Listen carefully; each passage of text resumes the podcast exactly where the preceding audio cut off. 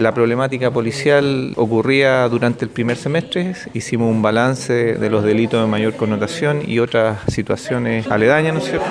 Y lo importante es que podemos decir que a la fecha en la región se ha disminuido un 2% los delitos de mayor connotación social, por lo tanto, respecto a los seis meses del año pasado, lo importante es redoblar nuestro esfuerzo para poder seguir trabajando y otorgar la seguridad a la ciudadanía, y eso es nuestro objetivo.